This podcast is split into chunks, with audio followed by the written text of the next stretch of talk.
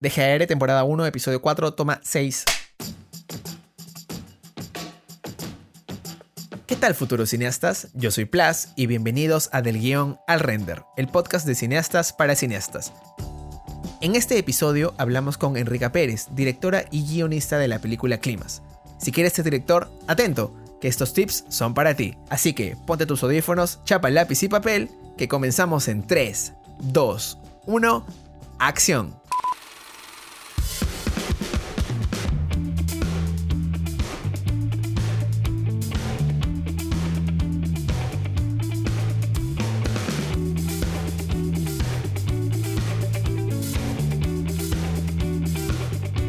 ¿Qué tal? ¿Cómo has estado? ¿Qué has estado haciendo hoy día?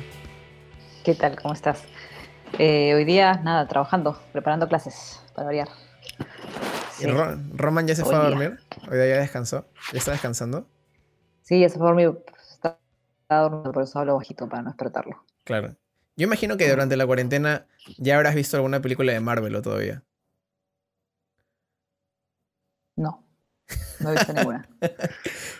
Menos mal que mi hijo todavía está chiquito y no me, no me atormenta con, con las películas todavía. Todavía Me no atormenta te... con los juguetes, pero no con las películas. Ya pronto llegará el momento en el que te diga, mamá, hay que ver Spider-Man juntos.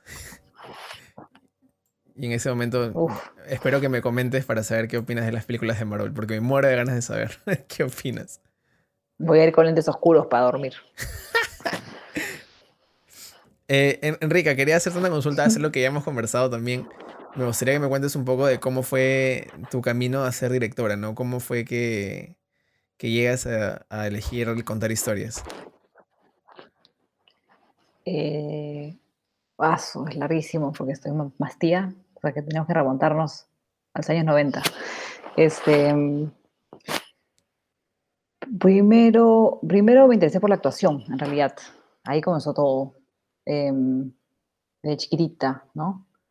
Siempre me interesó la actuación. O sea, yo entré al cine por eh, queriendo ser actriz. Em, hasta ahora me encanta. Y siento que es como que una de las cosas que les falla mucho a los directores, que no tienen el manejo actoral, ¿no? Em, siento que un actor podría ser director fácilmente, mm, mientras que no es al revés, ¿no? Y bueno, eso, traté de, en mi época no existía ninguna carrera em, que, digamos, esté ligada a la actuación, solamente existía el TUC, que era un instituto en el centro de Lima, de la católica, pero igual un instituto, en fin. Entonces, nada, eh, terminé, bueno, seguí muchos cursos de actuación y tal, pero cursillos, y terminé yéndome a, a la, la de Lima, a comunicaciones, ¿no? De ahí, o sea, que aprendí todo lo que significaba estar detrás de cámaras, em, porque siempre en las clases, en las actuaciones, en los talleres, qué sé yo, actuando, me costaba mucho estar en el momento porque siempre estaba pensando en el drama Ujú. detrás, ¿no? El drama las historias. Entonces siempre era como, yo, yo dirigía a mis compañeros, o no, ya a lo mejor tú entras por la izquierda porque así, entonces tenemos más impacto en la audiencia si tú entras por la izquierda. Entonces yo, entonces tú me tiras la cachetada, entonces yo entonces todo el tiempo estaba pensando en el drama, de, cómo colocar el drama y no eh, estar en el momento, ¿no?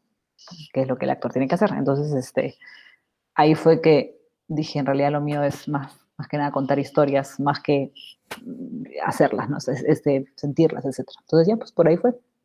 Salí a Lima, salí de comunicaciones, em, y de ahí igual seguía con actuación. Igual segui- seguí el curso de Roberto Ángeles de actuación profesional, varios cursos más, talleres. em, y de ahí, después de dos años de haber salido de Lima, me fui a, a- a la Universidad de Columbia en Nueva York a estudiar una maestría en cine para ya, ya, este, especializarme en, en dirección, ¿no? Justo ese era un tema que, que me, me interesaba mucho, porque cuando lo hemos conversado me pareció una historia muy interesante, este, la, lo que hay detrás de tu maestría y cómo fue.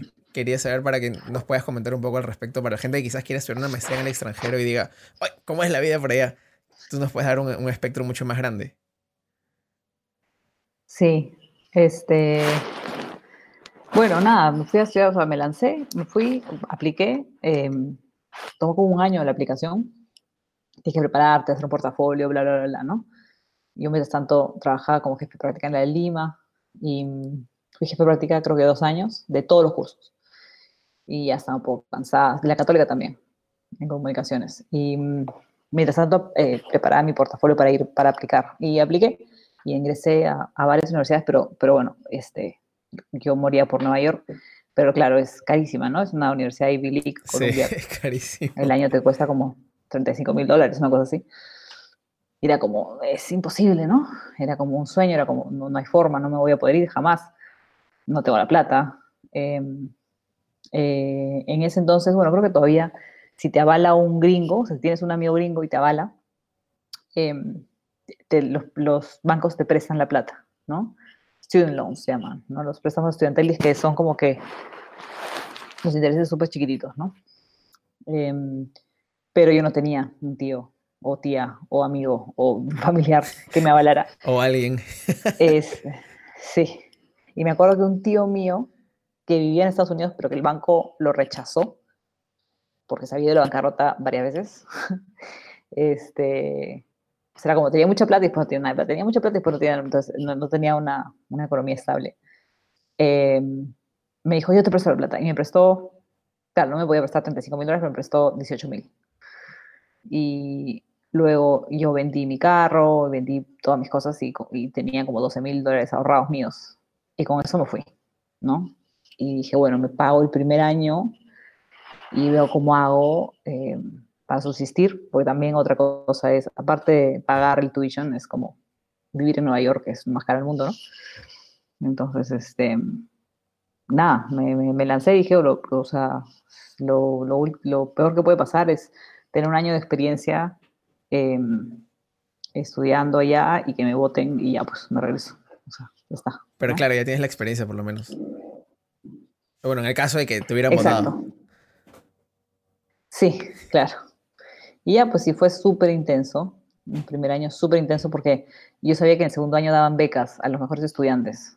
Entonces, aparte de trabajar como en seis o en siete trabajos, a la par del estudio, que era tipo full, eh, tenía que ser como la mejor de la clase para poder aplicar, la, para que me dieran beca en el segundo año, ¿no? Entonces sí, o sea, no, casi no, no dormí un año. Eh, traje duro, duro, duro, duro, mucho, mucho, mucho. De anfitriona, de mesera, me pagan por debajo de la mesa. Este, porque claro, es ilegal trabajar en Estados Unidos. Y ahora que lo han descubierto eh, en este podcast, esperemos que no vayas a la cárcel. que no, no... Tengo, tengo, deudas en Estados Unidos, aparte dejé tarjetas de crédito, o sea que me tiré tarjeta de crédito y me, me recé a Perú y nunca más las pagué, un desastre. Soy una prófuga de la justicia. Este, bueno, igual con, con... ¿Sabes? Cuando eso es un buen, un, soy un buen personaje de un guion. Cuando tiene un objetivo, un objetivo fuerte y lo sigues, cualquier cosa puede suceder. Esa es claramente la definición de una buena historia. Exacto, exacto. Así que nada, trabajé, trabajé, trabajé, me esforcé, me esforcé. O sea, por ejemplo, ¿no? Me pedían un trabajo, un, un corto, ¿no? Filmado, y yo hacía dos. ¿No? Y entonces Rosén decía, ¿pero por qué has hecho dos? Claro, porque quería, quería ver, no sé, o sea, ¿no? Entonces era como me extra esforzaba, me iba a, los, a las office hours de los profesores buscándolos y tal, para pedir asesorías, para que me vieran, para que me conocieran, para que me vean la cara, ¿no? Éramos 60 alumnos en, el, en la promoción. Este, así que ya, pues así me lo fui ganando. Y, y ya, y me becaron, pues en el segundo año me becaron. ¿Grababas ahí con celuloide o con, con digital? No, con digital. Los mini DVDs. Ah, bueno. Estaban de moda. Bueno, por suerte, porque 2003. grabar do, dos cortitos con celuloide imagino que hubiera sido también carísimo. o sea, hacer doble chamba con celuloide. Bueno, mi corto es con celuloide, ¿no? Taxista lo que esperamos en Super 16. Ah, ¿taxista es en Super 16? Sí, sí. Qué baja. Sí, sí. Y, y, hablando ya un poco de, de, taxista, me da mucha curiosidad saber cómo llegas a la, al origen de la historia de taxista, ¿no? ¿De dónde nace la inspiración para, para ese corto? Bueno, es basada en una, es basado en un cuento de Fernando Ampuero. Entonces yo tenía, tenía varios cuentos eh, que había, que pensaba que eran como súper cinematográficos, y este era uno de ellos, ¿no? Y me acuerdo que hice un pitch en una clase, y yo tenía un amigo que se llama Craig Falco, súper gringo, que era como mi fan, y este, me decía, yo quiero escribir algo para ti, porque él era escritor. Este, él iba hacia guion, yo iba hacia dirección, él iba hacia allá. Claro. Quiero escribir, no sé qué. Entonces yo le entonces me dijo, me parece mostres historia del, taxista, le parecía pues así súper exótico, ¿no? Y entonces yo le dije, ya pues, escribe. y ya pues lo escribimos juntos, ¿no? Hicimos una coescritura ahí. Y ya estamos, él hizo una primera versión, de yo metí mano y tal, y ya pues ahí quedó. Y bueno, después era, bueno, primero tengo que hablar con Fernando Puero para que me dé los derechos, ¿no? Porque, a ver, no, yo no conocía a Fernando Puero. ¿Y cómo lo, cómo, cómo lo conociste? Pucha, me conseguí su teléfono en uno de los viajes a Perú. Me lo contacté y le dije, mira, quiero hablar, soy tal, tal, tal. Fernando, nos hicimos mejores amigos, o sea, Fernando Puero es muy gracioso. Este, y moría porque, por entrar al cine. O sea, moría por entrar al cine. Era como que quería hacer cine, quería hacer guiones o quería que sus cuentos o novelas se fuesen llevadas al cine. A la que es perfecto. Entonces, sí, entonces me, me dio los derechos de cine. Me dijo, ya, ya, son tuyos, ya. Y fue gracioso porque después eh, Taxista tuvo un buen feedback de los gringos, o sea, fue como medio famosete. En Nueva York, en, estudiantil, ¿no? O sea, tampoco es como el corto de la vida que ganó Cannes y tal, no, pero en, o sea, en, el, el, ámbito estudiantil era como un corto, fue como un corto importante, me acuerdo, en esa época. Pero que es, es buenazo. Bueno, nos mandaban... ¿Ah? Es buenazo el corto. fue divertido hacerlo. Y nos mandaron a Los Ángeles a hacer como pitchings, no sé qué. Y yo ya estaba con climas, con la idea de hacer climas. Eh, pobre ti que ladres, ¿ah? Pobre ti que ladres. Pobre ti te estoy viendo. Te estoy viendo. Puta madre, mi perro. Perdón. Este, tranqui esta perra me tiene... Hay un gato, hay un gato en la casa al lado. Y la perra vive obsesionada. Obsesionada estás tú con el gato. Y en las noches, a veces pues el gato, no sé, maulla, qué sé yo, y está. Y me despierta al bebé. Es una desgracia. Ah, la Dios mío. E, ese es este. Al final, eh, ¿lo cruzaste a tu perrito? Un poco paréntesis. No la crucé, menos mal, no la crucé, porque este, entonces estaríamos aquí encerrados con coronavirus y con y cachorros. ¿Verdad, verdad? Qué suerte. No, hubiera muerto. Ah, no, sí, qué suerte. Y embarazada la perra, no, algo pasa y no, no, no. Sí, pues por algo pasan las cosas. La, estuve así, o sea, la llevé a cruzarla y todo, pero ya se habían pasado los días de su celo y bueno, no llegó a cruzarse. Pero bueno. y entonces, este, regresando al taxista que estabas haciendo el pitching mientras hacías climas. claro, yo tenía climas, entonces yo iba a Los Ángeles a hacer pitching de climas ya taxista había sido para mí, o sea, yo ya había cerrado, ya, ya fue taxista, ¿no? O sea, para mí ya, ya lo había firmado, ya todo bien, había ganado los premios, ya, genial, ya, next, ¿no?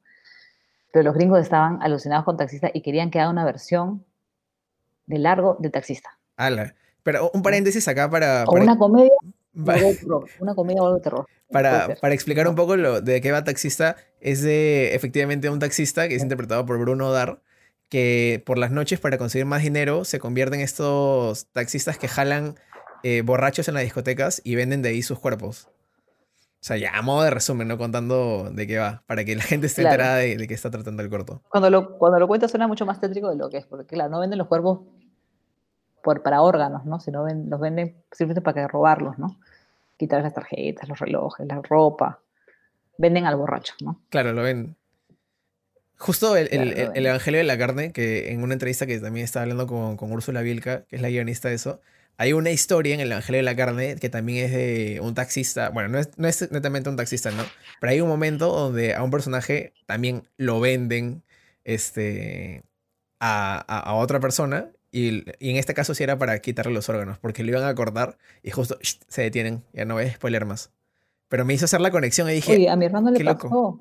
A mi hermano le pasó lo de taxista. ¿En verdad? Le pasó, tal cual, pero después de haber filmado el corto, o sea, años después, eh, yo me acuerdo que yo estaba, de, había venido de visita, una de mis visitas a Perú, cuando todavía era estudiante, y mi hermano, mi hermano ya no había con mis papás.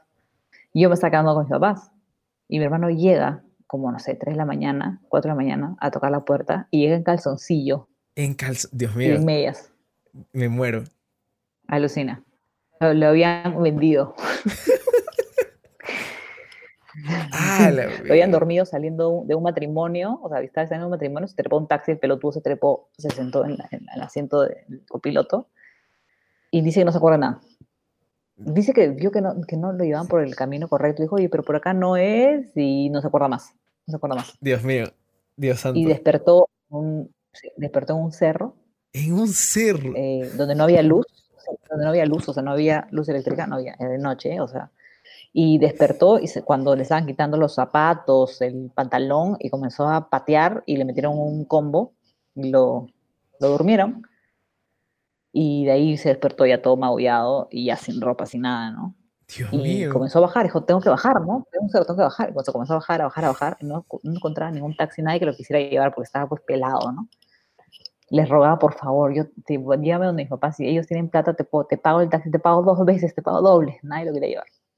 Ah, su... De, al... okay, me, Llegó, me, el timbre, le dijimos, me pasó lo, lo del taxista, mejor me pasó, me pasó. Ale, me quedo frío. ah, su madre. Sí, sí, pasa. O sea, estaba, o sea, a ver, el, el, cuento de Fernando Pro también está basado en una crónica, porque eres cronista, ¿no? Claro. Del comercio y tal. O sea, claro, está basado en la vida. O sea, pasa, pasa esa boda.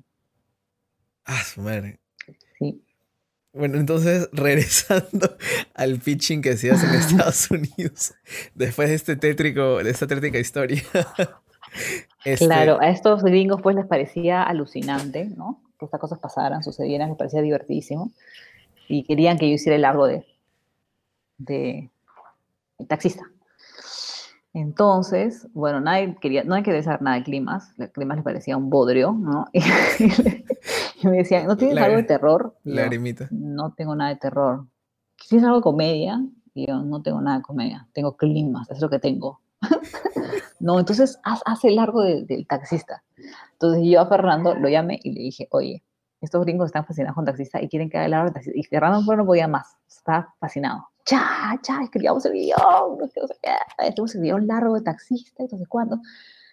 Yo le dije, Fernando, yo estoy en otra, tengo mi proyecto se llama Climas, que es lo que quiero hacer ahora. Entonces, ¿por qué tú no haces el guion? Este, y yo lo reescribo si quieres, hacemos una cosa cooperativa ahí, Ajá. ¿no? Y vemos, pues, si está, la gente está interesada, de repente sale la plata y se puede hacer. Este, ya, ya, ya, yo hago el guion, yo hago el guion. Bueno, pasó, pasó, pasó el tiempo y después me escribimos, ¿sabes qué? No escribí el guion, pero escribí una novela basada en tu corto que está basado en mi cuento. O sea, se fue por un lado y terminó y por otro la lado. novela. Sí, he escrito una novela para que tú la adaptes. O sea, mejor, yo he adaptado, a ver, tú has adaptado mi cuento a un corto. Yo he adaptado tu corto a una novela. Ahora tú adaptas la novela a un largo. Claro, y la novela se llamó, se llamó porque existe, Hasta que me orinen los perros. Y me la dedicó. este, sí, pues escribió hasta que me orinen los perros. Pero yo estaba en otra, ya no estaba interesada. Qué tal. romántico que alguien te dedique una novela yo. llamada Que me orinen los perros. Qué lindo, ¿no? lindo. Super. Hasta, mi hasta sueño. que me orinen los perros. Es mi, a partir de ahora va a ser mi meta como director y guionista. Sí, no está mal, la novela es divertida, pero no sé, es súper machista, era como, ah, no. Este, yo estaba toda metida en el rollo feminista de mujeres y tal, y era como lo último que quería hacer. Claro.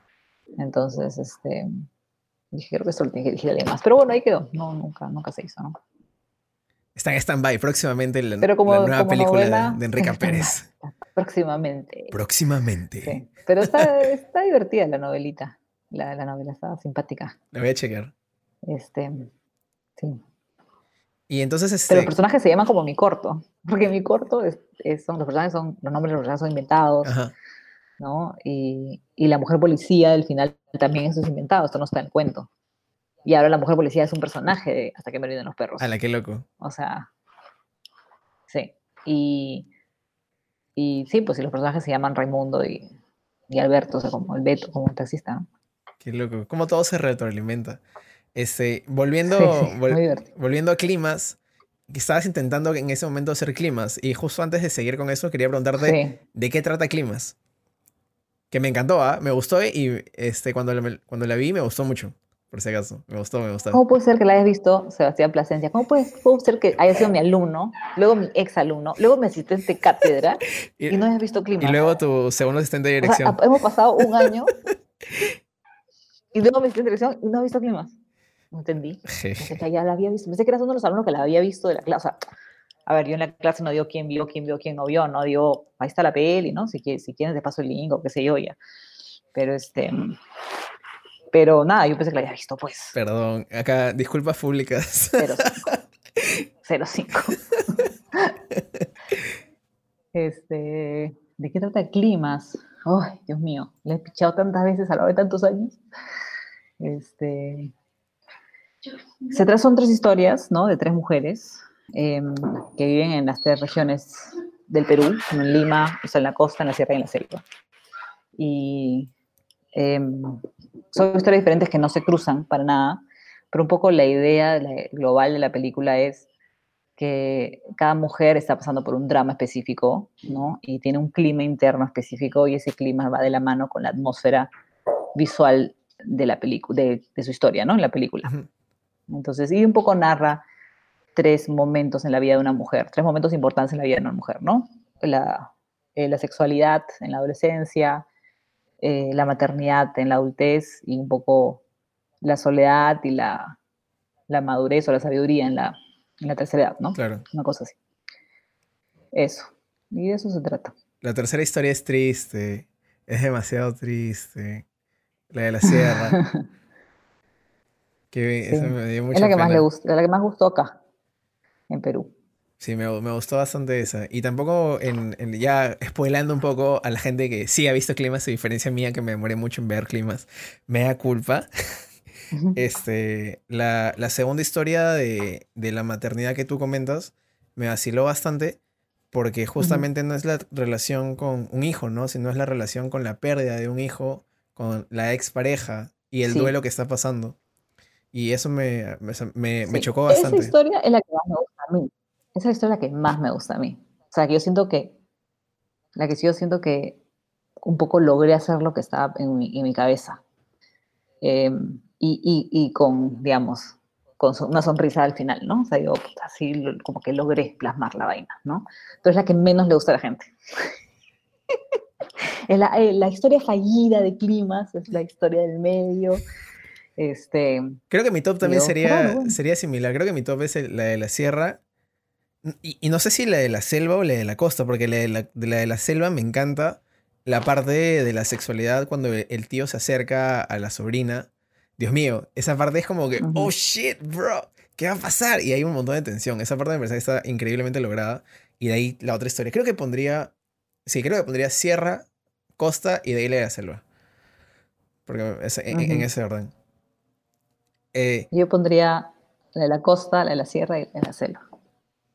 Son, son buenas historias, me gustó. ¿Para qué? Y justamente hablando del el largo y del corto y de tu proceso de escritura, este, quería que me cuentes cómo era, porque cuando hemos hablado, tú tienes un método muy interesante que te enseñaron allá en, en, una charla que dieron en Nueva York, este, de cómo, cómo escribir y no, y no parar. ¿Quién dio la charla? El director de Apocalypse Now, cuyo nombre ahorita se me ha ido. Brian De Palma. No, no, no. no. Palma. Este. Ah. No, el director del padrino, Claro, que es el, ese es el director de Apocalypse Now, estamos, pues. Estamos, estamos mal. Estamos con Alzheimer. Yo soy un poco con Alzheimer, entonces, la verdad. Se me olvidan las cosas maleadasas. Y estoy en plena clase de dirección y digo, claro, el, director. Y pum, se me fue el nombre. A mí también se me dio ahorita. Producción, por favor, ayudita por interno. ¿Cuál es, ¿Cuál es, el nombre del director? El director del padrino. Oh my God. Cópola, Cópola, Cópola. Cópola, Cópola, ahí está. Sí. ¿Verdad? Cópola. Ya, Cópola fue a dar charla porque eso sucedía, eso sucedía en la Universidad de Columbia en Nueva York, ¿no? Tú te sentabas y de repente Edward Norton se sentaba a tu lado. Hola, tú eres Edward Norton, ¿no? Este, o John Cameron Mitchell, que yo era fan de John Cameron Mitchell, era tipo, nos íbamos a tipo, ah, let's hang out con John Cameron Mitchell a tomar una cerveza. Sí, un par de chelas. ¿Ah? Un par de chelitas así. Sí, era como. Sí, sí, sí, sí, un par de chelitas. Porque nos íbamos a hacer un focus group. No, o sea, mi profesor era como amigo de John Cameron Mitchell. Y yo era, yo era un poco groupie de John Cameron Mitchell. Porque era, era fanática de Hedwig. Hasta ahora soy fanática de Hedwig and the Angry Inch. Este, cosa rarísima, porque no es una de las películas que, si tú me conoces y ves mis gustos dirías, ah, esa es la película, una de las películas que más le gusta a Enrique. No, o sea, como, pero como raro, pero sí, o sea, soy fan, o sea, es como fan, fan, fan tengo un tatuaje de la película en, ¿no? es mi tatuaje. Em, y era un poco groupie, pues, y era neoyorquino, yo Cameron Mitchell, es neoyorquino hasta ahora. Y totalmente gay, ¿no? Este, y un profesor mío era amigo, o sea, era como conocido. Y me acuerdo que iban a tener un focus group para su segunda película, que era eh, Short Bus.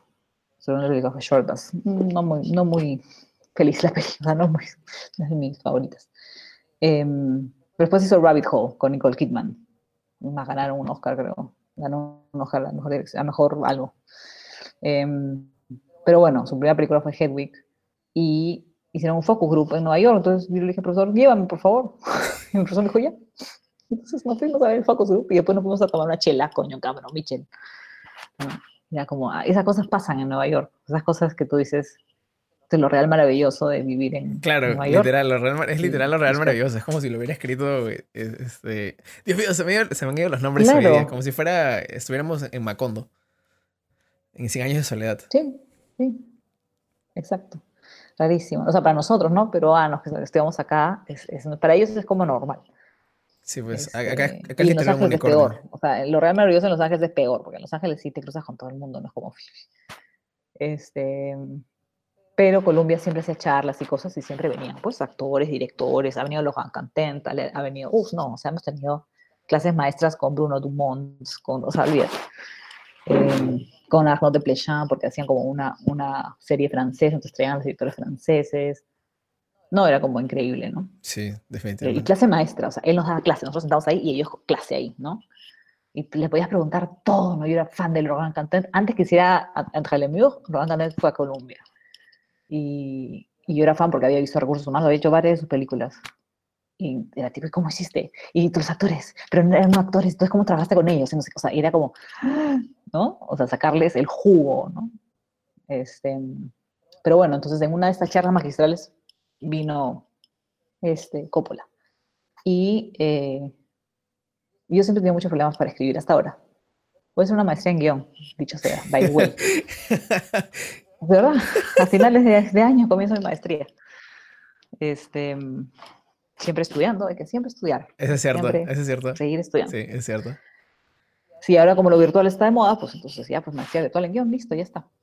Em, y me han becado, así que hemos... Ah, qué chévere. Bueno, ¿Qué pasa eso? sí. ¿Dónde? Entonces, en España, bueno, la maestría viene de España. Ah, ¿qué pasa? La maestría española, española. Sí. ¿Por qué? Porque siempre siento que, o sea, yo siento que tengo un futuro como guionista. Siento, siento que tengo el talento de escribir, pero no tengo el método. Hasta ahora no tengo, no tengo un método para escribir. Me cuesta muchísimo, ¿no? Entonces, es lo que más me cuesta de todo el proceso de cine, escribir. Es que también es la base de todo, ¿no? Si no está sólido, todo es rip. Sí, yo no escribo con escaletas, ni con estructura. Cuando escribo con estructura, mis personajes mueren en el proceso, o sea, no tienen vida. Eh, entonces me cuesta muchísimo, me pierdo en el camino y entonces, este, y ahora hay muchos, muchos directores que están buscando guionistas, ¿no? Y no hay, hay muchas series que se están haciendo. Sí. Y esta es una maestría para, para hacer series, ¿no? Para escribir series. Entonces, este, puede ser, yo siento, yo lo veo como un futuro, una futura profesión, ¿no? Ah, con la cual lucrar. ¿Qué paja? De la cual vivir, porque sin cine, del cine no se puede vivir, por lo menos por ahora. Y sobre todo ahorita, ¿no? Literal, sobre todo ahorita, que está terrible la situación. Imagínate, vamos a un pare total. Pero bueno, entonces, este, sí, entonces eh, me cuesta mucho. Entonces, este, ah, claro, Coppola. Entonces, Coppola fue, dijo, es su clase maestra, mostró y me dijo miles de cosas interesantísimas, ¿no? Pero de todas las cosas interesantes que dijo, lo que se me quedó grabado, este, que después lo apliqué muchas veces, es que el ser humano tiene una tendencia... Pobre ti que ladres, Pobre ti que ladres. Me encantan estas interrupciones. Trechaicha, trechaicha. Y le hablo en rumano todavía, le hablo en rumano a la perra porque es rumano. Trechaicha, vino un coche, vino un coche, vino un coche. ¿Cómo se puede? Traducción para los, para los que hablan castellano, ¿qué significa? ¿Qué acaba de decir? Significa pone ti, que salgas, quédate ahí, siéntate. Este, bueno, ya, este, entonces nada. Em, ¿Aquí? Ah, ya. Entonces él dijo, ¿no? Que el ser humano tiene como una tendencia que viene de la, viene de, de, del ser humano, de las características de uno, que cuando escribe algo por primera vez, siente que ha escrito como la cosa más maravillosa del universo. Y dice, wow, nadie en la vida ha escrito esto. Esto es una bomba, como cuando estás con marihuana, ¿no? De es un marihuana, ¿no? Y piensas que lo que estás haciendo es alucinante, ¿no? Bueno, lo mismo. Este, y luego te despiertas al día siguiente, lees lo que has escrito, y dices, esto es la cosa más espantosa de la Tierra, ¿no? Relees y dices, ¡puah! Vomito. La noche anterior pensabas que era maravilloso, esta, este, esta mañana piensas que eso es lo peor. Totalmente de acuerdo. Y es como una característica del ser humano que todo es así, ¿no? Entonces lo que él hace para combatir eso es... Em, ¿Y qué pasa? Claro, tiras a la basura lo que has escrito y comienzas de nuevo. Comienzas y dices, wow, qué maravilla, taca, taca, taca, ¿no? Y te vas a dormir y después al día siguiente vuelves a, vuelves a leer y dices, no, qué horrible. Tiras y vuelves a empezar. Entonces nunca avanzas. Entonces lo que él hace es escribe, siente que lo ha escrito maravilloso, imprime, porque claro, en su época, ¿no? O sea, estamos hablando de los años 90 o antes. Imprime y, y bueno, yo lo he hecho en estas épocas, ¿no? Imprimes, volteas la página, ¿no? Y te vas a dormir. Al día siguiente te despiertas y continúas sin releer a dónde te quedaste. Entonces, todos los días que escribes la primera versión de tu guion, sientes que estás escribiendo la última chupa del mango, básicamente, ¿no? Este, y luego volteas y tienes un, una vez que terminas y piensas que has escrito la cosa más maravillosa del universo, volteas las páginas y comienza el proceso de reescritura, pero ya tienes un armazón. Exacto. ¿no? O sea, ya tienes un principio, medio y final, por lo menos, ¿no? Este, y, la, y ahí te comienza la chamba. Pues no, la chamba de, según él, la chamba de escribir un guion está en la reescritura.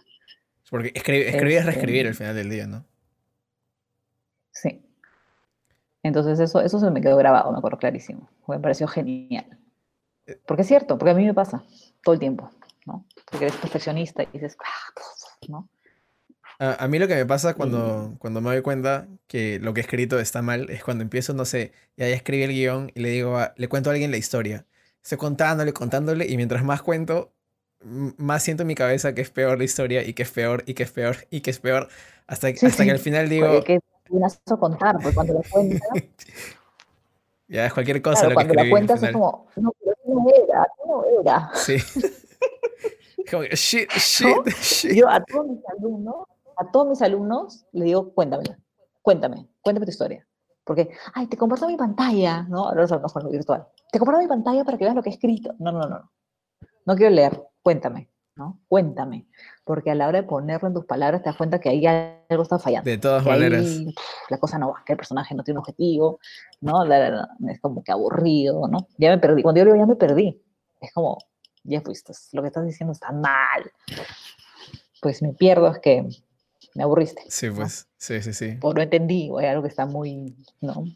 Por eso hay, ahora hasta clases, hay clases de pitch y todo, ¿no? Sí, justo yo aproveché para meterme en unas clases de storytelling y de pitch que estaban gratis, por suerte, en internet. Y pucha, qué bestia. Tipo, la gente que pichea lo hace súper bien, te enganchan, te meten en la historia y al final todo lo que te cuentan en el pitch también va con historia. Y mientras más lo practicas, mejor es. Y mientras lo dices y te estás, te estás muriendo en la silla y te estás metiendo y te estás hundiendo en la silla, es porque peor está tu pitch y solamente quieres salirte de ahí.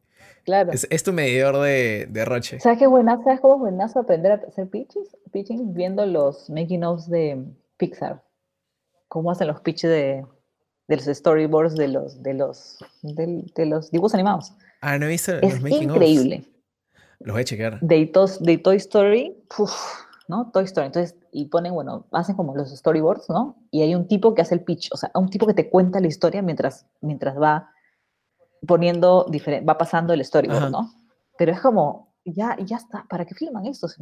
Grábanlo nomás al tipo este, porque es como, yo estoy viendo soldados y todo, o sea, como actúa el storyboard, ¿no? Qué puta madre. El soldado dice, oh no, y este viene, y entonces agarra, y, entonces, y viene, y jajaja, o sea, y hace como que todas las huevadas, y dices, qué increíble, todos están así, y se matan de risa, ¿no?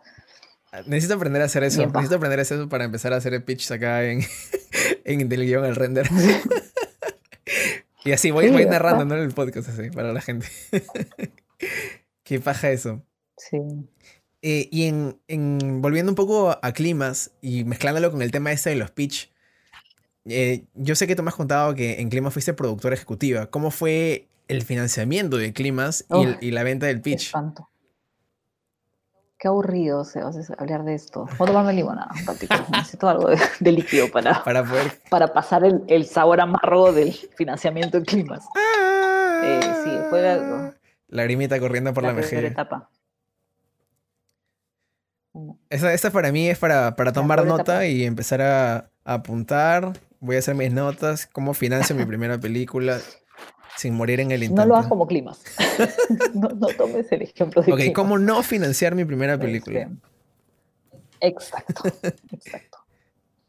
Este, no, o sea, no hay cómo financiar las películas.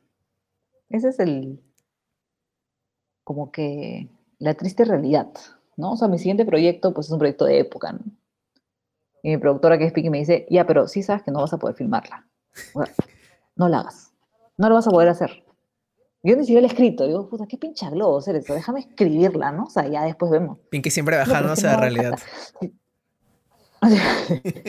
si juntas todos los fondos habidos en el universo, ya, es tan paja tu película, ¿ya? Que no sucede, pero ya, imagínate que tu sea la, el guion del universo y te ganas todos los fondos públicos del World Cinema Fan, del Vision Sudest, del La Habana, no sé, todos los que haya de producción, más el Ministerio de Cultura, por supuesto que te da el fondo del DAFO y te ganas todo, todo. Si sumas, no filmas, no llegas.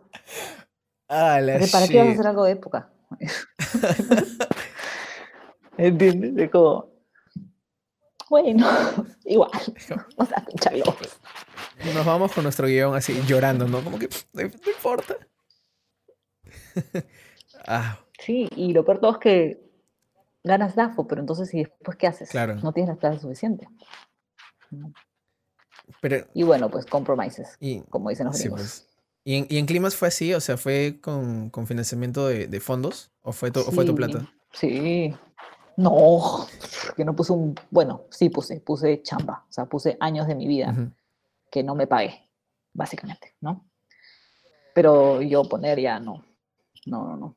Este, no tenía ni un Acabo de regresar de Colombia y no tenía un cobre que quedarme muerta. Em, pero lo que hice yo fue trabajar como mula como dos años para poder un año no trabajar. Ah, Para poder un año buena. subsistir Claro. de mis ahorros, sí. Y no usar la plata de climas para pagarme a mí y mis cosas, ¿no? Claro, porque al final es Entonces, un passion como project. guionista ni Ujú. como directora. ¿Ah? Es un passion project. Sí, o sea, era como el proyecto, quiero sacarlo adelante Sí. y yo sabía que no teníamos la plata y, y era un proyecto caro, ¿no? Porque es un proyecto filmado en tres regiones, tenemos que traernos a todo el equipo, eh, viajar y bla, bla, bla, ¿no? Hospedar. Y fue un proyecto hecho con muy poca plata, ¿no? O sea, la preproducción fue muy graciosa, ¿no? Muy anecdótica. ¿Por qué? No se debe hacer así, no se debe hacer así, ¿no? O sea, Pero ¿por qué fue anecdótica? Cosa porque porque no teníamos plata, pues. Entonces, normalmente lo que haces en una película es, ok, tienes a tu equipo técnico, este, los, ¿no? Los, les dice ya, contratados, ¿no? Y ves cuánta plata tienes y dices, ya, ok, yo tengo plata para un mes de preproducción, ¿no? Normalmente es un mes, normalmente son dos meses, un mes. Tienes plata como Álvaro Aparicio, nueve meses. Bueno, la, la- la mejor Este producción, así, sa- nueve meses, pues, qué bestia. Nueve meses. Qué, qué excelente. nueve meses con el editor de foto en el Sierra, en Ayacucho. O sea, ya, pues eso es un lujo, ¿no? Este, mm, pero bueno, igual a su película hizo plata, plata afuera también, o sea, le cayó, le cayó plata afuera y premios y fondos y tal. Pero yo no tenía ni un cobre, ¿no? El único fondo que tenía fue Ibermedia y DAFO. Y no teníamos plata, pues. Entonces, este, hicimos una cosa que Pinky nunca más ha vuelto a hacer. que, que fue una preproducción como dilatada, como súper dilatada, porque no queríamos pagarle a la gente. ¿Qué? O sea, no, no podíamos pagarle a la ¿Qué gente. significa eso de dilatada? ¿no? ¿Que le pagas después? O sea, por ejemplo, por ejemplo, ¿no? Eh, el rodaje era en agosto, ¿no? Comenzaba en agosto. Entonces, yo en enero de ese año, el 2012, em, me fui sola con la directora de casting, que era Bárbara Costa, a la selva hacer el casting. ¿Me entiendes? Pero sin la productora, sin un equipo más grande, sin, digamos, yo y ella, en un hotel de 10 horas la noche, que te mueres. O sea, es como, te mueres lo que el hotel. Eh, tenía esos ventiladores de pie, o sea, de los ventiladores que chufas en el piso, pero en el techo. Cosa de otro. Entonces, era como, no, no, y era como 10 horas la noche, 10 horas ella y 10 horas yo. Y nos quedamos un mes en ese hotel. un hostalucho, ¿qué hotel ya quisiera? Era un hostalucho que te mueres. No tenía agua caliente, no tenía cortina, nos ponía papel higiénico un día sí, un día no. Ah, la vi. Este, no, no, no, no, no sabes lo que era. Em, pero bueno, ahí estuvimos. Y este, también una amiga conocida de Pinky nos, nos apoyó con un local eh, eh, frente a este hostal, este hotel, había un local comercial eh, y ellos tenían como una tienda vacía, ¿no? Y nos la prestaron para allá adentro hacer casting. Entonces también teníamos ese, ese, lugar que era un espacio chiquito. Em, y ya, y nos quedamos ahí un mes, ¿no? Un mes completo. Pues vino Pinky también y después aprovechamos a traer sin pagarles, ¿no? Era, era como, ya pues, ya estamos acá, ¿no? Como, claro, te pago, te pago el viaje, obviamente, te pago el hotel de 10 soles, este, pero no te pago tu champ, ¿me entiendes lo que te digo? Porque normalmente lo que haces es, una vez que entras a chambear, tu equipo técnico, digamos, tus jefes de área, ya les comienzas a pagar, claro. ¿no? Entonces, dijimos, ya estamos acá, vengan un rato, ¿no? Un fin de semana. Y vinieron eh, Eduardo, que era el director de arte, y Jorge Rodio, que era el productor de arte, ¿no? Y vinieron un fin de semana a ver locaciones y qué sé yo, ¿no? Entonces aprovechamos eso, o sea, como que vas matando pájaros así, como de dos tiros, ¿no? Y igual en Huaraz. En Lima no teníamos problemas, pues, porque yo iba y hacía todo. Yo hacía todo. Sola, ¿no? Y en Huaraz em, nos fuimos yo y Pinky a buscar locaciones. Era época de lluvia. No teníamos plata para alquilar ni un carro. Nada, no teníamos el transporte. O sea, éramos nosotros en un hotelito. Ah, sí. Te lo juro. cuando vino Pinky a Pucalba, porque nosotros llamamos a Pinky para que convenciera a la mamá de, la actriz, pues nos da miedo hablar con ella. Porque, claro, era una escena bien pendeja, sí, ¿no? Sí, sí, sí. Em, sí. Y esta chica era súper cuidadita de su casa, no era una, chica, no era tipo lo que te imaginas tú en la selva, las chicas, uh, no, no, no, no, era una chica súper cuidada, tenía tres años, era una nena, este, así que nada, no sabíamos qué hacer para convencerla de que, de que la dejaran, ¿no? Hacer este papel. Yo reescribiendo el guion para bajarle un poco la intensidad de las escenas, pero igual había esa escena final. Sí, claro. Entonces, este, yo no podía decirle, Bárbara tampoco podía decirle, y íbamos a Pinky para que viniera. Entonces, mientras Pinky trabajaba la mamá, yo trabajaba la chivola, en los talleres y qué sé yo, ¿no? Diciéndoles, todo es ficción. Ese era, ese era mi... Era el lema. Todo es ficción, todo lo que estamos haciendo. Claro, era el lema, todo es ficción, nada es real, no es verdad, ¿no? Hay algo que me parece... Parece verdad, pero esa es la magia del cine. La magia del cine es que parezca verdad, pero nada es verdad. ella repetía todo eso. Le repetía, mamá, pero no es verdad, le decía. que yo le lavaba el cerebro. Todos los talleres lavaba el cerebro. dirigir es lavar el cerebro. Enrica Pérez. este. No, y Pinky lavaba el cerebro a la mamá. Le lavaba el cerebro a la mamá que somos unas productoras, somos productora, claro, somos unas productoras serias, yo he hecho Madinusa, yo descubrí a Magali Solier junto con Claudia Llosa, ¿no? Y da, para que también la mamá quisiera, y Claudia es cuatro o cinco de los chicos. Mentira, era la única.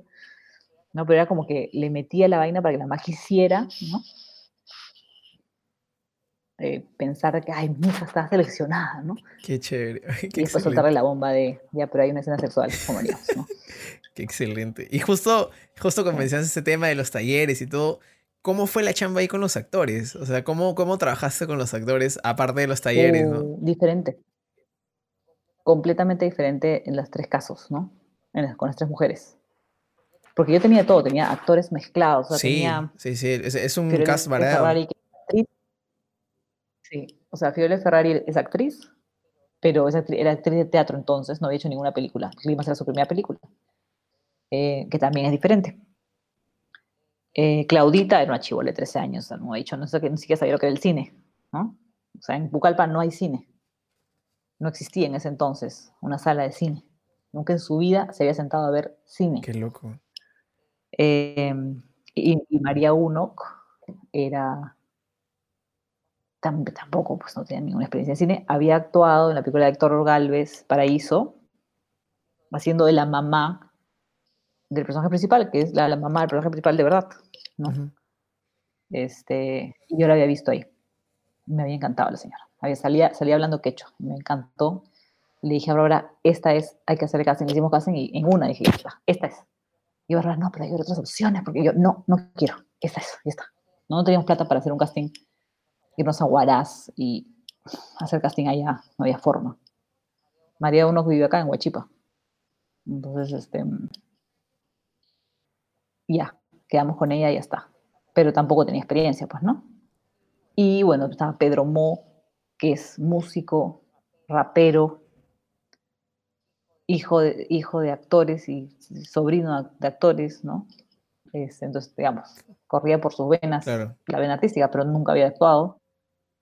Em, estaba Jorge Armas, que era actor de teatro, es actor de teatro, pero tampoco nunca había dicho cine. Y así, era un casting súper... Sí, súper variado. Tuve que hacer, usar diferentes con todos, ¿no? O sea, cambiar el switch, ¿no? Y con Claudia, Claudia vivía en Pucallpa, no vivía en Lima, entonces yo me tenía que ir a Pucallpa. Para ensayar. Y lo que hacía con Claudia era... no, para hacer talleres. Yo lo que hacía con Claudia eran talleres con los chivolos con los, grupos de chivolos que salen en la, en la película, con todos hacíamos hacía talleres todo el tiempo, ¿no? Iba, venía, iba, venía, me quedaba una semana, hacía un taller, regresaba, así, ¿no? Un mes, el siguiente mes volvía, Este, y poco a poco, pues, ¿no? Eh, y luego sí la traje a Claudia a Lima para ensayar eh, con el actor. ¿Sabes qué hice yo? Los hice amigos. Tanto que el actor quedó traumatizado después de escena. él, él quedó traumatizado, no ella. Y en este caso, entre el, Dice eh, que me hacía el idiota. Íbamos a la feria, ¿no? Ah, vamos a la feria, la feria del libro, no sé, ¿no? en julio. Y ya, ya, estamos próximos a filmar, ¿no? Este, y yo, uy, me ha llamado mi mamá, me tengo que ir. Y las dejabas Ay, ahí. Escucha, Jorge, ¿tú crees que la puedes llevar a su. Sí, eso sí, a propósito, varias veces lo hice, ¿no? Ale. Entonces, Sí, entonces yo les pedí un taxi ya que se los lleven y que, que Jorge la dejara en su, porque yo les alquilé, le alquilé un, hotelito a la clave de su mamá. Y la mamá siempre la dejaba. La mamá quería ir y yo, ay, pucha, no, no puedo pasar por ti. O, sea, todos eran estrategias para hacer que Claudia y Jorge se hicieran patas, pues, ¿no?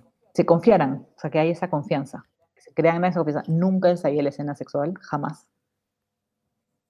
Sí ensayamos otras, y hicimos improvisaciones también, muchas improvisaciones. De las improvisaciones salieron varias escenas que después aumenté en el guion, que no estaban.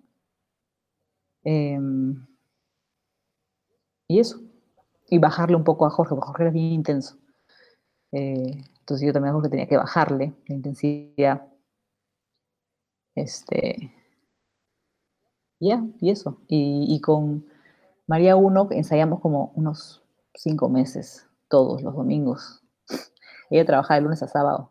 ¿Y por qué con ella ensayaste? ¿Y, por qué con ella no hiciste taller, por ejemplo? No, porque los talleres que hacía yo eran talleres con los chicos. Ah, era para, para más. había mucha dinámica. Ah, eran más dinámicas. Sí, no hacía taller con Claudia nomás, sino que era taller eh, de los chivolos, porque yo quería que uno, que se sienta que son amigos de toda la vida, dos, que se sienta barrio, ¿no? Tres, hacía muchos talleres con ellos porque para, ya, para trabajar con un actor necesitas la, tienes la acción, pero necesitas la reacción, ¿no? Si con, con quién actúas, tienes que actuar con alguien. Entonces, este, tenía los chivolos ahí, a Jorge no lo tenía ahí, ¿no? Entonces, muchos talleres con ellos. Y, dinámicas y improvisaciones con ellos y todo, ¿no? Eh, y con María Uno ensayamos, ¿por qué? Porque ella, eh, no sabía leer. Entonces, no sabía leer y yo dije, ok, tengo mi guion, ¿cómo haríamos? Pero dije, ya no me importa que no lea. Yo le explico la escena y que ella la diga en quechua y que shit, ¿no? O sea, ahí verifico que esté diciendo más o menos lo que yo quiero, porque María es una, es una persona sumamente inteligente y al toque te captaba lo que tú querías, al toque. ¿no? Entonces entendía y podía ella improvisar. Y cuando improvisara era súper linda, súper natural, ¿no? Y creo que ella es una de las pocas, de todos los actores que tenía yo, era la que estaba más en el momento, ¿no? la que es, ese es como que el, la ansiedad de todo, el actor, de todo actor, ¿no? Estar en el momento. O sea, ella estaba haciendo su escena y pasaba una mosca y decía, hay una mosca. ¡Corte! pero porque, porque era muy, o sea, estaba muy en el momento, era muy susceptible a las cosas que pasaban en el momento, ¿no? Que es lo que el director quiere que haga el actor. Entonces, este, era, era, era muy, muy verosímil, muy, muy real, ¿no? Mucha verdad había en su actuación. ¿Qué pasa eso? Entonces, Sí, entonces ella no sabía leer, entonces dije, ah, bueno, que improvise, pero claro, cuando traje a Pedro Mo para, para hacer las escenas con el hijo, Pedro Mo no entendía ni un, ni un rábano lo que me estaba diciendo María Uno. O sea, ya bueno, ¿y cómo reacciona a lo que me dice? Porque cómo te explico que no entiendo lo que he hecho. la torre de Babel. Entonces dije, pequeño detalle. Entonces María, María Uno tuvo que aprenderse el texto.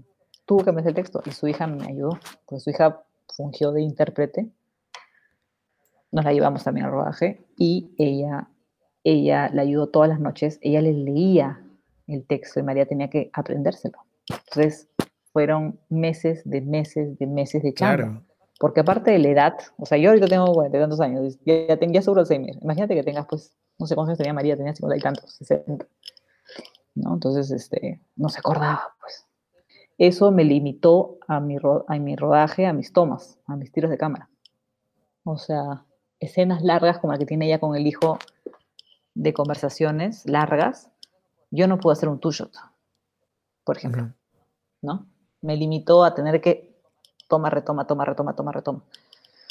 O sea, ella ya corta hasta acá, ya queda, ya tenemos hasta acá el diálogo, ok, retomamos, de acá a acá, mm, hasta acá, ya, ok, queda. Me ha pasado a mí también, sí. Y en edición, los pedacitos de editarlos, ¿no? El caballero. Sí, pues. Pero era la única escena larga que tenía. Esa era la única escena larga de diálogo que tenía cuando el hijo llega a la casa, porque lo demás era, más, más visual, más esto. Claro. Y aparte de, los ensayos y los talleres que, me comentas, ¿tú para el rodaje vas preparada con algo? O sea, ¿llevas tus cuadernitos del director como nos enseñas a nosotros a hacer en el curso? ¿O, cómo vas ahí tú la preparación? Sí, pero ya, o sea, ya me lo sé. No llevo nada porque me lo sé porreta. Pero haces tu chamba, claro, previa en tu casa, ¿no? O sea, la tarea. Claro, a lo largo de los años. Claro. Claro, chambaza, chambaza, chambaza. Y, yo me fui a, seguir un curso de, dirección de actores este, en Nueva York con Judith Weston. Eh, hice un curso, ella tiene talleres en donde hace que, hacen que los directores actúen para estar como en la piel de los, los personajes, ¿no? Los actores. Y es como un open mind, pero sí, de cerebro de todo, todo lo que estaba haciendo, lo estaba haciendo mal. Eso me parece súper eh, útil porque yo también me acuerdo que en la de Lima me metí a taller de actuación justamente porque quería entender cómo era que a los actores se les dirigía. Y eso ah, cuando recién estaba comenzando en la universidad, ¿no? En cuarto ciclo, creo. Y, y, y ayuda un montón, ¿no? O sea, ponerte en la piel de, del actor. Sí, los directores cometemos tantos errores a veces dirigiendo a un actor. Sí. Porque tienes una visión, ¿no? Tienes, tú, tú, lees un guion o es tu guion y tienes una visión de cómo quieres que esto quede. Y esa visión es tan limitada, o sea, tan idiota, es la peor versión que podías hacer de tu película. Y entonces lo que hace el director novato es ir donde el actor a decirle, quiero que hables así o que seas así, ¿no? Que sientas esto, ¿no? Y se limita a, que el actor traiga vida a ese personaje de por sí, porque el actor es otra persona, ¿no? Entonces, eso fue lo que yo aprendí con esos talleres de dirección de actores, ¿no? Típica que tú diriges a un actor, ya, pero puedes hacerlo un poco más feliz. Como, no. Ahora yo escucho eso a mis alumnos y digo, no, no lo hagas por el amor a Cristo. Este, no se dirige con emociones, ¿no? Porque se llama, en, en inglés se llama result direction, ¿no? Result Oriented Direction. ¿Y cómo es eso? La dirección orientada al resultado. Es una dirección orientada al resultado. O sea, tú quieres que tu película sea así porque tienes algo en tu cabeza, ¿no? Este. Quieres que, que, que, el actor, que, la escena sea, que sea triste y el actor no está, o que sea sexy y el actor no, no está siendo sexy, ¿no? Pero tú no le puedes ir a, a un actor y decirle, puede ser un poco más sexy, porque de repente para el actor es, lo que está haciendo es súper sexy, ¿no? Entonces ya el actor comienza a dudar de sí mismo, este, ay, al lector no le gusta lo que estoy haciendo, eh, trata de ser súper sexy y sobreactúa, ¿no? O sea, por eso no puedes dirigir orientado al resultado lo que quieres obtener, sino tienes que estar abierto a las posibilidades de la escena, obviamente habiendo hecho un, trabajo previo de análisis, ¿no? Tú sabes lo que quieres obtener tienes que manipular al actor de cierta manera para que ese actor pueda estar, tener todos las, los sentimientos a la mano, ¿no? Y poder explotar con sentimientos, ¿no? Y por eso las acciones, por eso los verbos, ¿no? Se dirige con verbos, con acciones, no con emociones ni con sentimientos, ¿no? Hay un montón de herramientas, ¿no? Se dirige con, con imágenes, ¿no? Es como si, ¿no? El como si, ¿no? Como si, di este texto como si tuvieses una daga clavada en el corazón, ajá, ok, ¿no?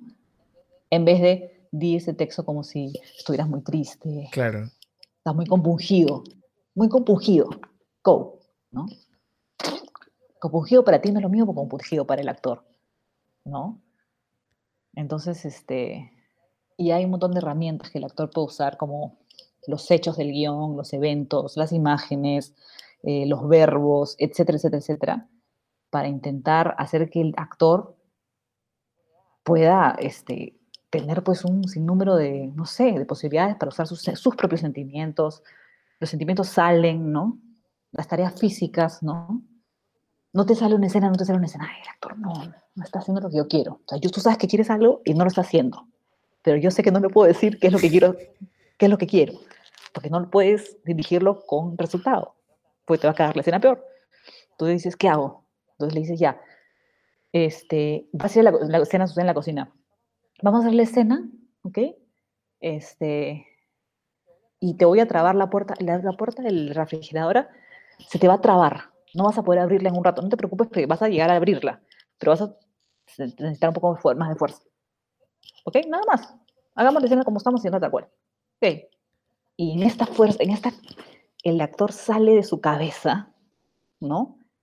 y pone su concentración en abrir la puerta. Y los textos salen muchísimo más naturales, muchísimo más, este, fluyen con la intensidad de la escena por haberle trabado la, puerta del refrigerador. ¿Entiendes? Estas cositas son, no sé, cosas que no te enseñan sí, acá. Sí, sí, eso es lo que te iba a decir. O sea, es, es, esos pequeños trucos que tienes en tu bolsita de director y vas sacando y son como sutilezas, ¿no? Sí. Este. Todos, por Directing favor. Actors. Compres este libro. ¿De quién es? Sí, de Judith Weston. De Judith Weston, con la que yo seguí. Judith Weston. Está en español, ya lo sacó en la versión en español. Es. Y tengo otro por ahí que se llama The Director's Intuition. Directing Actors y The Director's Intuition. Dios mío. Ah, Andrea, necesito que por favor pidamos por, por Amazon ahorita tres copias para sortear. Esto de acá, esto de acá está en español. O sea, ya lo están vendiendo en español en algunas, en algunas creo que en, en España, en Chile, en Argentina también. Qué excelente. Hasta acá, acaban de sacar la versión en español hace, hace tres meses atrás o cuatro meses atrás. Este, y yo les hice a la de Lima, les hice comprar. Me lo voy a comprar ahorita, yo también creo. Si lo compran ahorita, es como, dije, es el libro que tienen que comprar y que, que tienen que, que, que, leer. O sea, porque cuando yo lo leí fue como, ¿qué? O sea, como, ¿qué? Y lo leí antes de Colombia. Y en Colombia eh, nos enseñan esto. Nos enseñan tal cual esto. Y ya había estado un poco habituada porque había leído el libro, ¿no? no fue tan como, porque cuando, cuando un director le dice, lo, lee este libro por primera vez, es como, todo lo que he hecho, todo lo que estoy haciendo está mal. Qué loco. ¿Y, el Director's Intuition también es de, de, Judith o es de otro, de otro autor? También. es de Judith Weston. Es su segundo libro, sí. la qué chévere. Me lo voy a comprar. Este es más. Este es más como la técnica y el otro es más como. Es como un, segundo libro, ¿no? Primero tienes que leer este y después viene el, Intuition. Qué chévere, qué chévere, me gusta eso. Son increíbles. Qué paja, qué paja, ¿verdad? Estoy súper contento. Qué paja. Sí, sí. Este, en verdad me quedo súper contento, me parece súper claro, importante. Sí, es que, es que acá la, gente dirige mal y yo, o sea, yo, estamos mal, estamos mal habituados, o sea, porque es natural que un director, porque nosotros sabemos que queremos, ¿no? Y este, es lo peor. no estar abierto a las posibilidades que te pueda dar una escena o que el director puede traer, ¿no? Es, simplemente parar, parar y decir, no le voy a decir nada o voy a pensar antes de decir, quiero que seas más feliz o quiero que seas tal y tal, ¿no? este, con más emoción. Como dirigen publicidad, ¿no? Todos los directores de publicidad dirigen así. Este, directores de publicidad que están filmando y son grandes profesionales, ¿no? Claro dirigen, dirigen a los actores de publicidad, ¿no?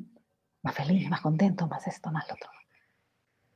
Este, y para los actores profesionales es, es terrible. Claro, es que ya no es jugar con la emoción, ¿no? Sino es, terrible. como ponerle algo solamente superficial para, para el plano. Exacto, exacto, exacto. Y, y, es para el plano, es lo que tú tienes en la cabeza, ¿no? ¿Cómo quieres que esa película sea? Probablemente quieres que sea como otra película.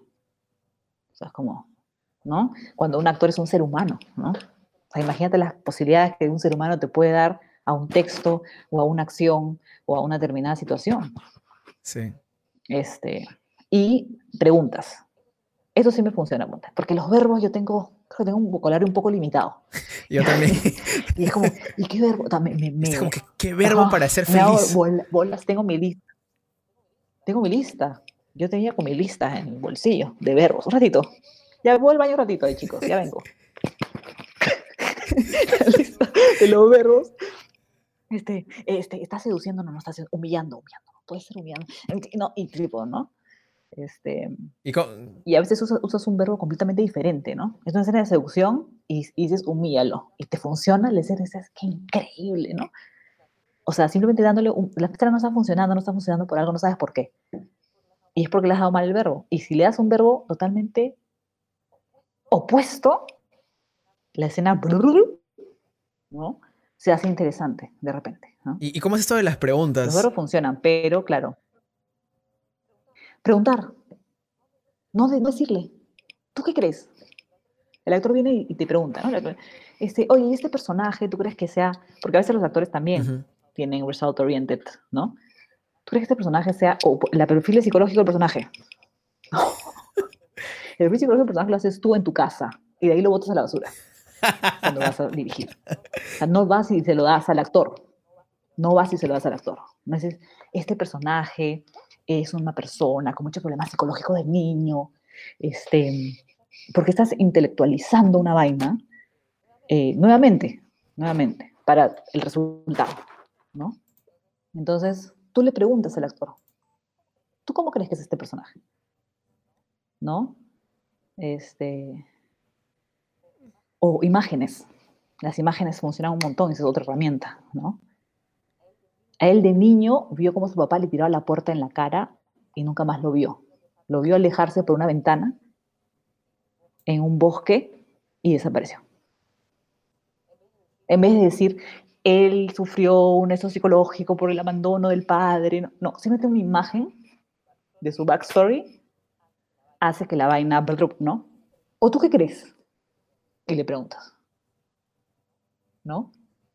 No sé, a ver, dime tú. John Cassavetes, John Cassavetes no le daba ni una dirección a sus actores. Nunca dio ninguna dirección. Jamás. No sé. no sé, yo no sé. ¿Tú qué crees? Justo, justo estaba viendo Claro, yo no un, sé. un documental en YouTube de, de dirección y, y justo comentaba este pata que el director de, de, de Vice, cuyo nombre ahorita se me ha ido, Dios mío, ¿qué me pasa hoy día con los nombres? El director de Vice le decía a, a- a Christian Bale, ya, ahora vamos a hacer un par de tomas para ti, este, tú hazlo como, como tú quieras. Y era casi como, como hacer trampa, ¿no? Es como que ya tienes a un cast increíble y le dice, ya, una toma para ti, como tú creas conveniente. ¿Qué piensas tú? Es como un, un truquito. ¿no? Pero es que uno tiene que. Tienes que. Tienes que todo el tiempo sale preguntando a los actores. ¿Sí? ¿Tú crees? Pues, ah, o sea. ¿No? Entonces también, también es algo. eh, tú sabes cómo, cómo piensa el actor. ¿No? No haces que se sientan mal. Los actores son personas sumamente susceptibles, la mayoría, ¿no? Porque están trabajando con su cuerpo y con su voz, ¿no? Entonces, no es como trabajar en una fábrica, ¿no? O, este, es tu trabajo, ¿no? Te critican tu trabajo y lo has hecho mal, ¿no? Has ensamblado mal las partes. Pucha, y la ya. Es tu chamba, ¿no? Pero no eres tú. Claro. No eres tú como un ser humano, ¿no? No están criticando este, tu voz o tu manera de hablar, tu manera de ser sexy, ¿no? O sea, cosas, cosas bien personales con las que el actor trabaja. Entonces, el director tiene que ser muy cuidadoso, muy cuidadoso los actores. Sí, Porque si no, se fría la relación sí, pues. y ahí se va todo abajo. Pues, Sí, eso es cierto. es, eh, la dirección de actores es increíble, ¿no? Es todo un Sí. mundo. No se enseña realmente. Tienes estas cositas, estos libros que te pueden orientar, pero es la experiencia la que te enseña. Qué paja eso. Ya, ya un poco para cer- ir cerrando, Enrique, quería hacerte un par de preguntas. La primera es, este, ¿qué proyectos de futuro vienen? Medio que me has comentado también lo del largometraje que estás escribiendo de, de época. Y, y en cuanto a proyectos de futuro que, que comentaste que quieres ser guionista, ¿qué tipo de serie te gustaría escribir, por ejemplo? Pucha, en realidad, series que den plata. Algo que me pague. Escribir paja, o sea, escribir bien, ¿no? Escribir series que puedan agarrar a un espectador, el espectador común de Netflix, monte, ¿no? Una serie como Narcos, ¿no? Poder escribir algo así, ¿no? Ahorita me, siento totalmente incapaz de escribir algo así, ¿no? Este, A ver, sí, eso, ¿no? Me encantaría, pues. Me encantaría escribir teatro, cosa que también estoy haciendo en mis ratos libres. Em, o ver chiquitas y tal. Eh, y he sido varios talleres y cursos de dramaturgia y tal, pero mm, sí, teatro también es otra, es otra puerta, Claro. ¿no? Dirigir teatro, escribir teatro, me encantaría. Pero claro, que hay que aprender, ¿no? Porque sí, es otro código. yo ya con el teatro un poco, sí, es otra cosa, ¿no? Y, y, este, te quería preguntar, justo al toque para retomar este tema de, de Netflix, hay una serie que a mí me encanta, no sé si te gusta la comedia a ti. ¿Ha- ¿Has visto Community, la serie Community, que justo la acaban de soltar en Netflix? No, no veo nada. Últimamente no veo nada porque no tengo tiempo ni para Si puedes, chequéala, qué Entre este- bestia. Entre esta cuarentena loca. 30 minutos, 20 minutos los capítulos, recomendadísimo. Me he viciado, me encanta la historia, me matan de risa los personajes, y no sé, siento que te podría, que te podría vacilar. Ah, voy, a- voy a tratar de verla cuando pueda. Ah. Lo último que he visto sola para mí es que cuando tengo tiempo libre, o sea, cuando tengo, puedo ver algo, tengo que ver cosas del Festival de Lima. ¿No? O sea, sí que tengo tiempo, porque ahorita me tengo que poner a ver una película del Festival de Lima. Porque tengo como un deadline y tienes que, me- que hacer reportes y tal. ¿no? Este, lo último que he visto ha sido Emma. No, Emma. ¿No? La- Me estoy inventando. La, La película de película, Pablo sí. Larraín. ¿Cómo se llama? Sí, ¿no es Emma? Sí. Sí, Emma, creo que sí es Emma. Sí, Emma, creo, ¿no? Sí, es Emma. No, nos Esa. informan por interno que sí es Emma, efectivamente. Emma. Esa es la última que he visto. Porque la habían released en movie y tenía muchas ganas de ver. Este. Pero no me gustó. Pero bueno, ya sí es otra conversación. Ese es el tema para, para un siguiente episodio del guion al render. Sí. Y ya mi, mi última pregunta, Enrica, finalmente, si tuvieras una máquina del tiempo y regresaras a la época cuando recién estabas comenzando con, con la dirección, ¿qué consejo te darías a ti misma? O quizás cuando estabas en algún momento de tu carrera, ¿no? Al inicio, ¿qué consejo te darías a ti misma? Eh, Eh, me, diría, me diría no te tomes las cosas tan, a pecho. es eso, me diría. No sé si a comienzo de la carrera, sino como al medio, porque sí, suelo, suelo ser muy, muy profesionista y muy como pesadita conmigo misma. Eh, muy prejuiciosa conmigo misma. Es otra cosa que no a hacer con actores, sentar juicios. Este, ¿no? Entonces, un poco tiro, tiro la toalla fácil. Eso, es, no, eso sería, creo, el consejo. No tires la toalla así de fácil. Y no te lo tomes tan a pecho. Es una chamba.